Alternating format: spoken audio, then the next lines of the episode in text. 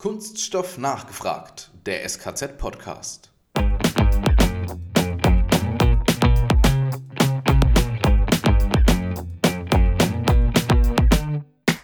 Das ist für uns auch ganz, ganz wichtig, dass Nachhaltigkeit letztlich als Teamwork begriffen wird und Teamwork auch für uns ist.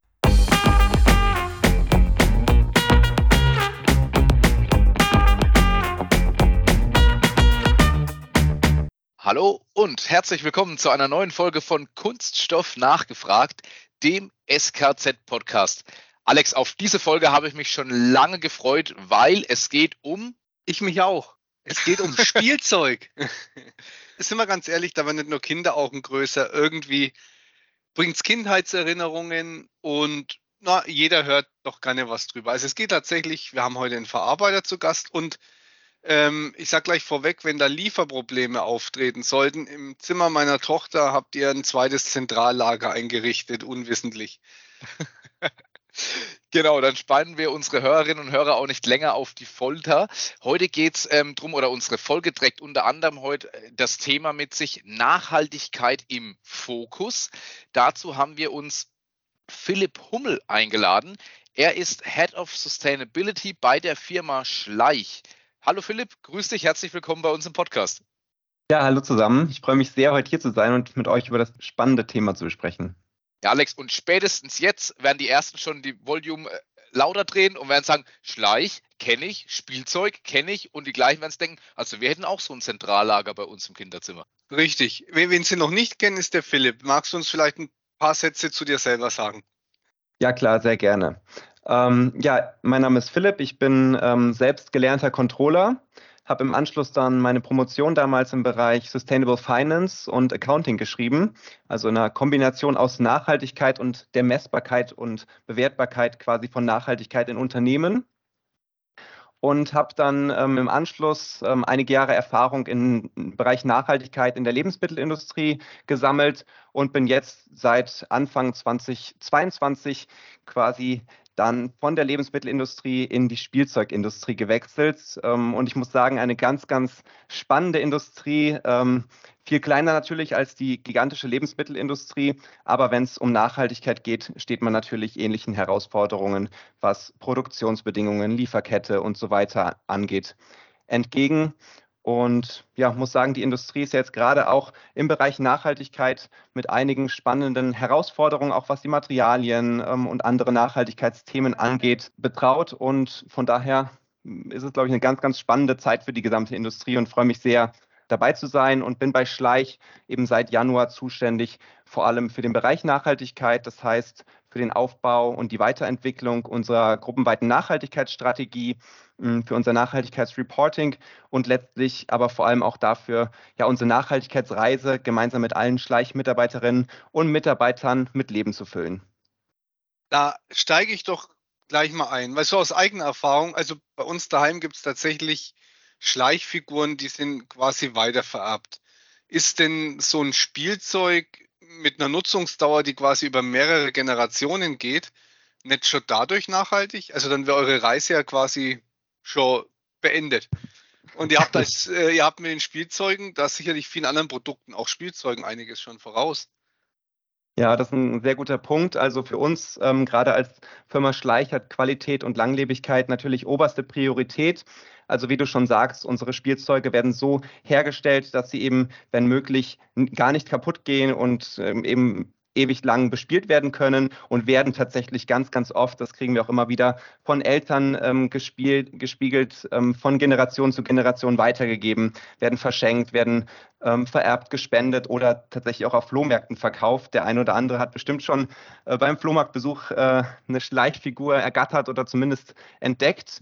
Und ja, das führt schon dazu, dass der ökologische Fußabdruck natürlich von unseren Figuren, von unseren Spielzeugen äh, schon sehr, sehr gut ist.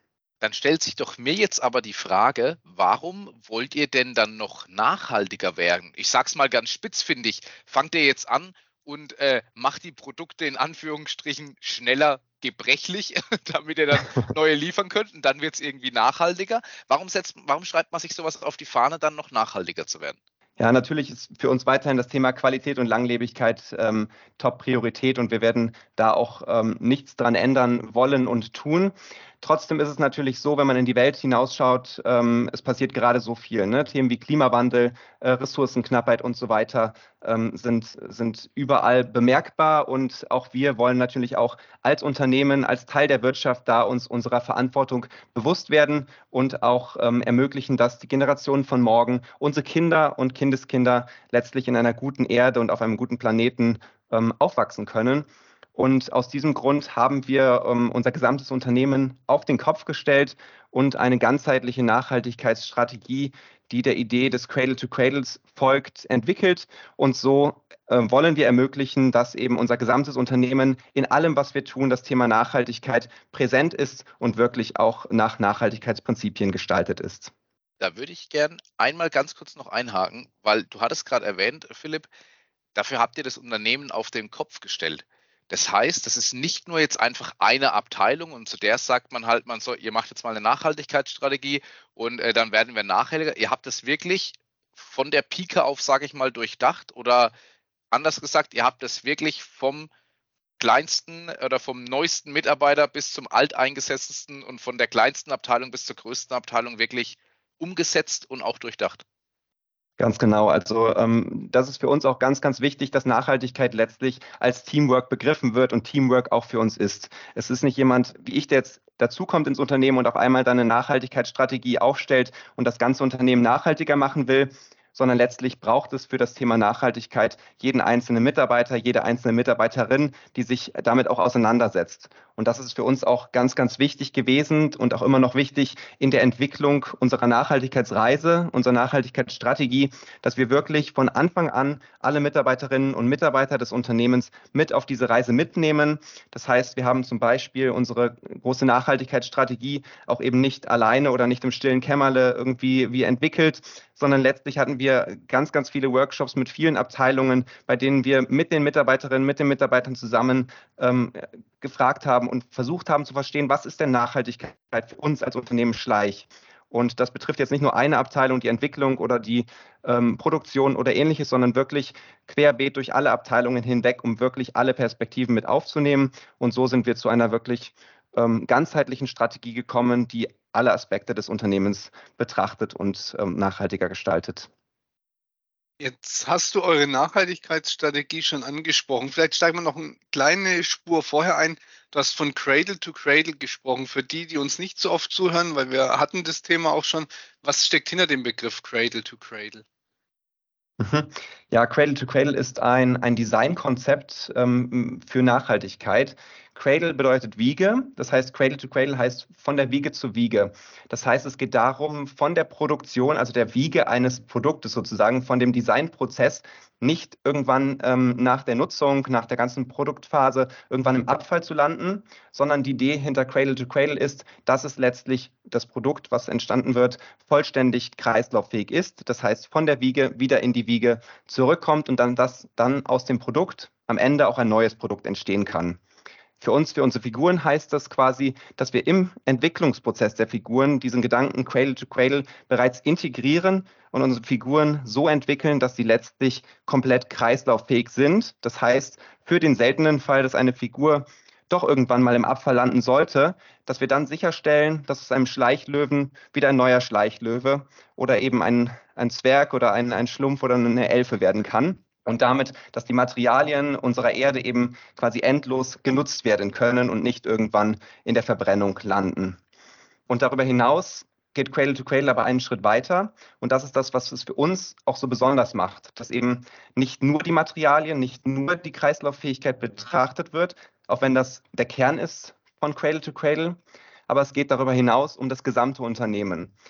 Das heißt, äh, wir betrachten nicht nur das Material, das wir äh, verwenden für die Produkte, sondern auch die Produktionsprozesse. Zum Beispiel schauen wir uns an, wo können wir nachhaltiger werden, wo ähm, können wir uns optimieren, was Energiemanagement angeht, was Wassermanagement angeht, äh, wo nutzen wir regenerative Energien, wo können wir dies optimieren, als ein Beispiel.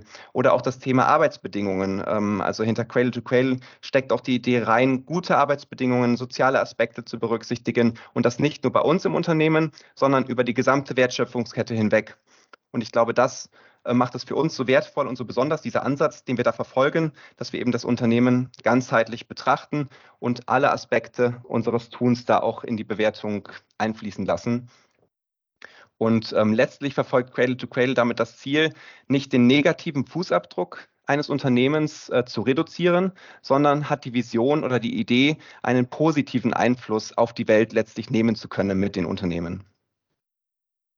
Okay, also man geht über das Produkt hinaus, das man kreislauffähig haben will und betrachtet quasi das Gesamtunternehmen und versucht den Impact auf die Umwelt so gering wie möglich zu machen.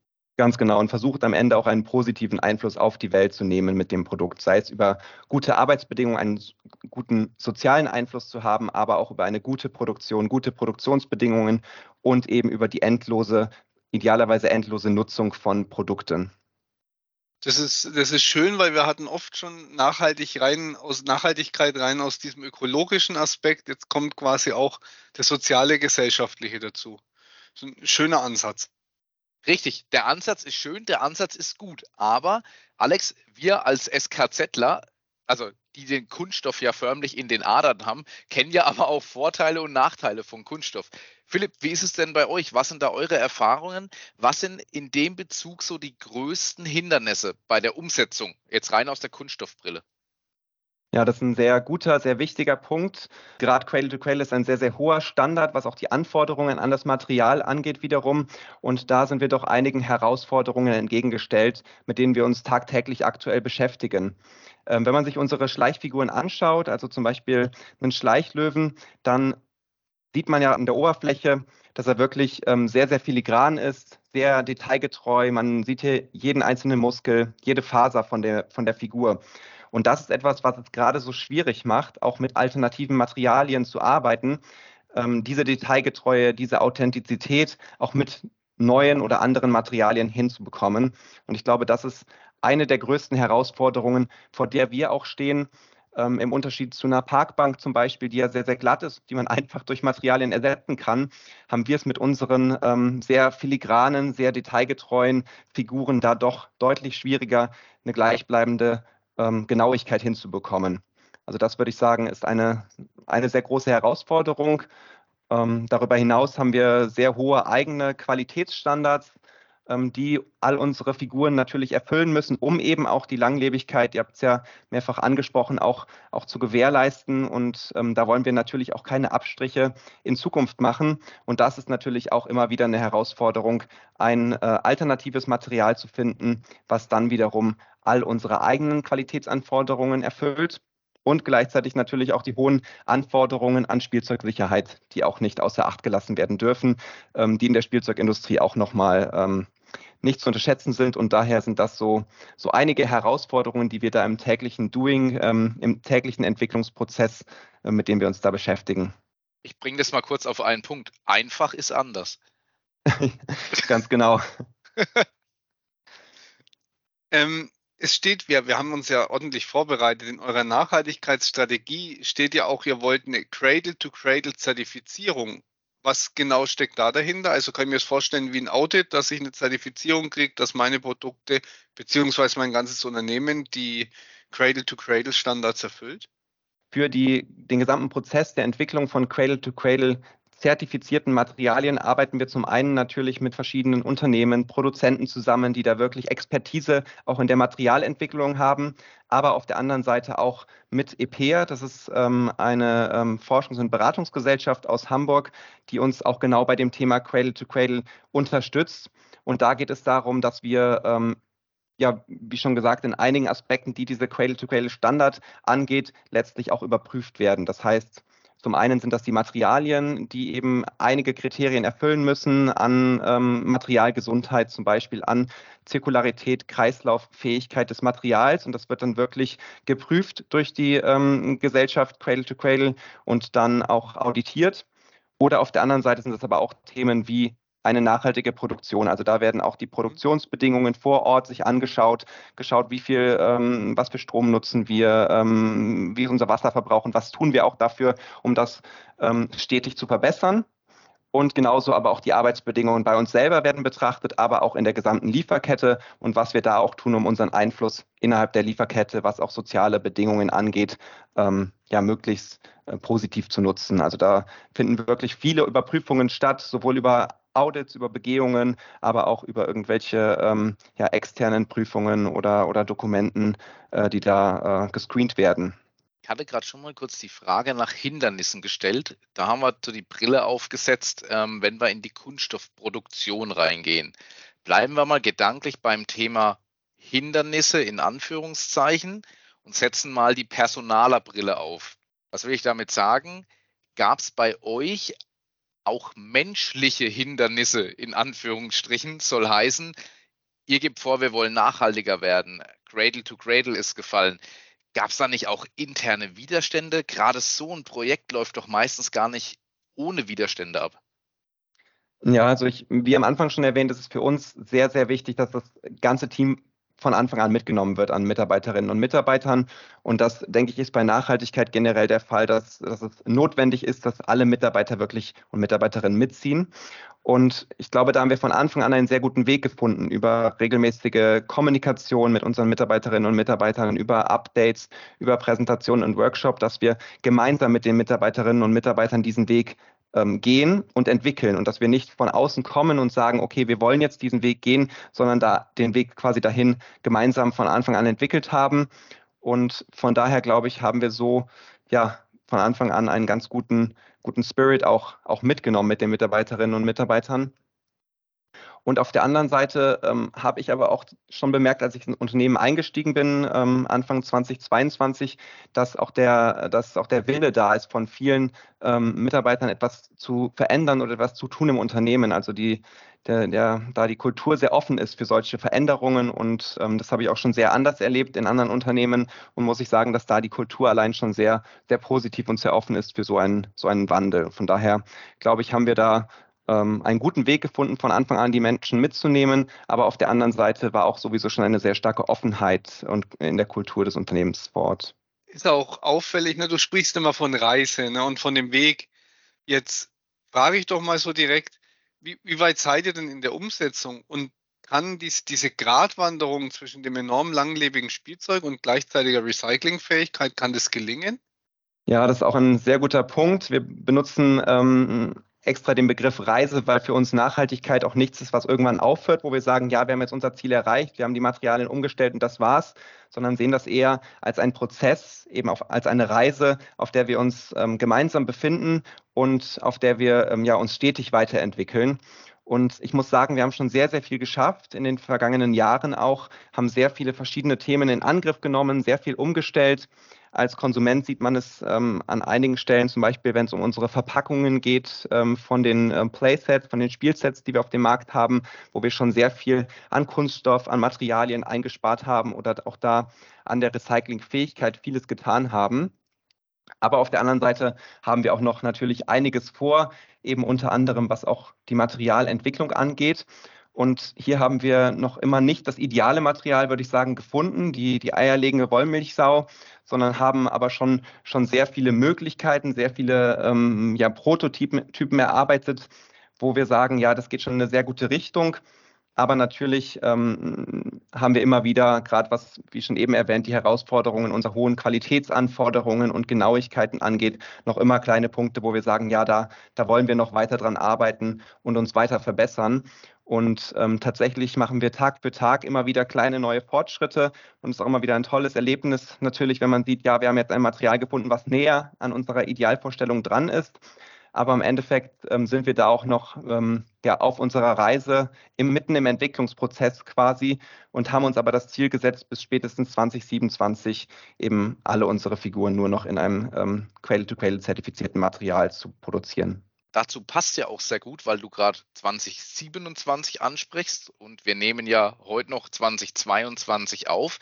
Da muss man ja auch erwähnen, in eurer Nachhaltigkeitsstrategie steht drin, Ziel ist, ich übersetze oder ich gebe das jetzt mal relativ frei wieder, nur die zwei Punkte, was mir da jetzt in dem Fall jetzt äh, wichtig sind.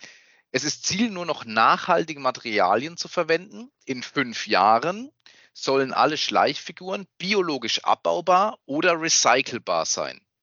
Das ist ein äh, sehr ehrenwertes Ziel, sage ich mal. Und jetzt kommt wieder so ein bisschen der fachliche Deep Dive und die äh, kritische Nachfrage. Biologisch abbaubar. Sind die Spielzeuge dann nicht auch weniger robust? Wie schon erwähnt, ist für uns das die oberste Priorität, dass unsere Produkte weiterhin genauso langlebig und von genauso hoher Qualität sind wie bisher.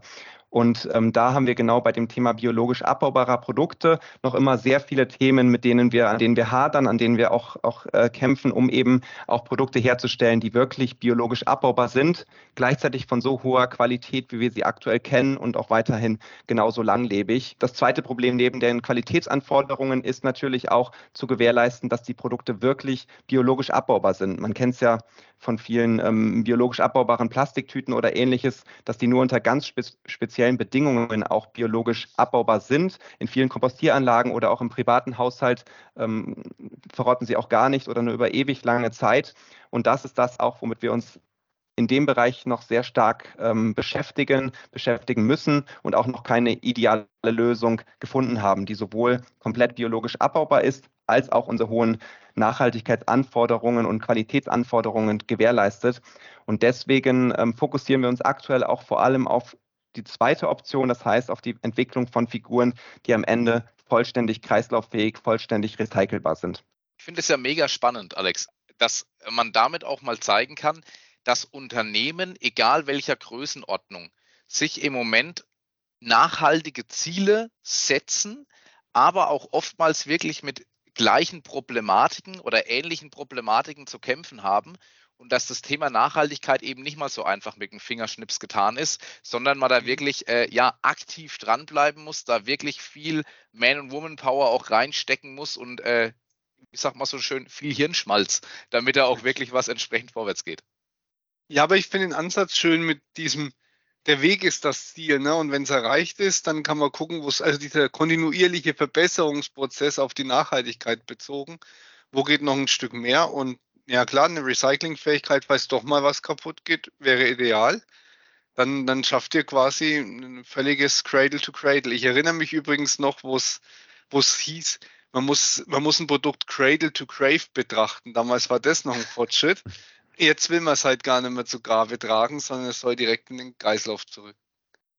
Ganz genau. Und ich denke, es ist auch wichtig, hier einfach ähm, ehrlich mit sich selbst auch zu sein. Du hast es erwähnt, das Thema Nachhaltigkeitsreise, der Weg ist das Ziel sozusagen. Und das ist für uns auch ganz, ganz wichtig, ein ganz wichtiges Credo, dass wir uns selbst ganz klar sind, wir sind noch auf einer Reise, ähm, eine Reise, wo wir uns stetig verbessern und Schritt für Schritt äh, vorwärts kommen, aber letztlich man in vielen Bereichen noch nicht die ultimativ nachhaltige Lösung gefunden hat, sage ich mal. Deswegen da auch noch sehr, sehr viel, viel an Weg vor sich hat, auch wenn wir schon sehr viel zurückgelegt haben auf der anderen Seite. Kommen wir zu unserer letzten Frage, weil mit Blick auf die Uhr, äh, ja, ratzfatz ist fast, äh, sind fast 30 Minuten rum, Philipp. In unserer letzten Frage darf immer jeder unserer ähm, Podcast-Partner noch seinen Wunsch für die Zukunft der Kunststoffbranche äußern oder auch für den, den Wunsch für die Zukunft äh, in speziell deinem Bereich jetzt. Da frage ich doch einfach mal so frei raus, wie wäre denn deiner? Ja, das ist ein sehr, sehr guter Punkt, ähm, sehr gute Frage. Ich glaube, wir haben ja gesagt, oder ich habe ja schon erwähnt, wir stehen ja alle vor der ähnlichen Herausforderung, gerade in der Spielzeugindustrie, was das Thema Recycling, Nachhaltigkeit und so weiter angeht. Und es gibt auch hier, wenn es um das Thema Recycling geht, noch keine ideale Industrielösung. Also Spielzeugprodukte, selbst wenn wir sie so entwickeln, dass sie vollständig recycelbar sind, gibt es ja auch noch keine, keine ideale Rücknahmesystem und in den meisten Fällen landen sie dann doch am Ende, wenn sie im Abfall landen, in der Verbrennung oder, oder im schlimmsten Fall noch auf der Deponie.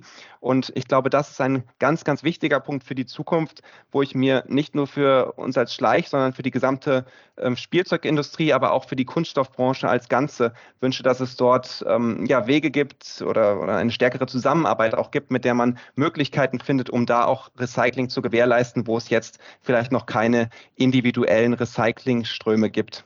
Wie so oft kann ich nur sagen, der Wunsch ist absolut nachvollziehbar. Ähm, auch das Thema Rücknahmesysteme, was du gerade angesprochen hast. Es ist ja nicht nur damit getan, dass so ein Produkt am Ende recycelbar ist, dass das vielleicht irgendwo abbaubar ist. Man muss ja auch die Möglichkeit schaffen, wie du gerade schon sagtest, Philipp, vielleicht auch so ein Spielzeug wieder zurückzugeben, wenn es eben halt nicht weiter vererbt wird oder auch auf einem Flohmarkt landet, wie du so schön gesagt hast, und da jemand sein nächstes Goldstück findet. Also von dem her gesehen finde ich das ein super Ansatz. Alex, hast du da noch was dazuzufügen? Nee, absolut nicht. Also ich, ich, ich merke, wir machen gerade so als, als Branche echt viele Fortschritte. Es gibt mehr Unternehmen, die ja jetzt so ihr Ziele anhalten und ich kann nur sagen, Philipp, weiter so und viel Erfolg auf der Reise. Wunderbar, vielen Dank. Hat mir sehr viel Spaß gemacht, hier bei euch zu sein. Danke dir.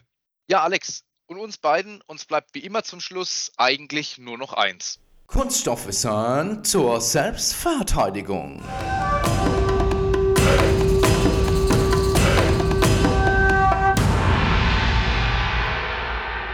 Alex, wir bleiben direkt beim Spielzeug. Und jetzt meine Frage, du hast Kinder, also wenn du es nicht weißt, wer dann? Seit wann gibt es denn eigentlich Spielzeug? Da habe ich natürlich mal nachgeguckt. Also tatsächlich gibt es Funde aus der Steinzeit, die beweisen, dass Kinder quasi schon immer gespielt haben und schon immer Spielzeuge hergestellt wurden. Damals dann natürlich meist aus Knochen, Steinen, Ton und, und Holz. Je besser die Menschen aber kunsthandwerklich wurden, desto hochwertiger wurden auch direkt die Spielsachen. So gab es schon in der Frühgeschichte detailreiche Pferdefiguren und für den Kollegen von Schleich vielleicht interessant, im Jahre 200 vor Christus spielten ägyptische Kinder gerne mit geschnitzten Krokodilen und Löwen. Also ein Evergreen, was ihr da macht. Der Löwe, richtig. Ja, und das erste Spielzeug aus Kunststoff, das gab es übrigens dann so ab den 1930er Jahren. In diesem Sinne, wieder was gelernt. Und ich sage Tschüss, macht's gut, euer Matthias und der Alex. Wir hören uns.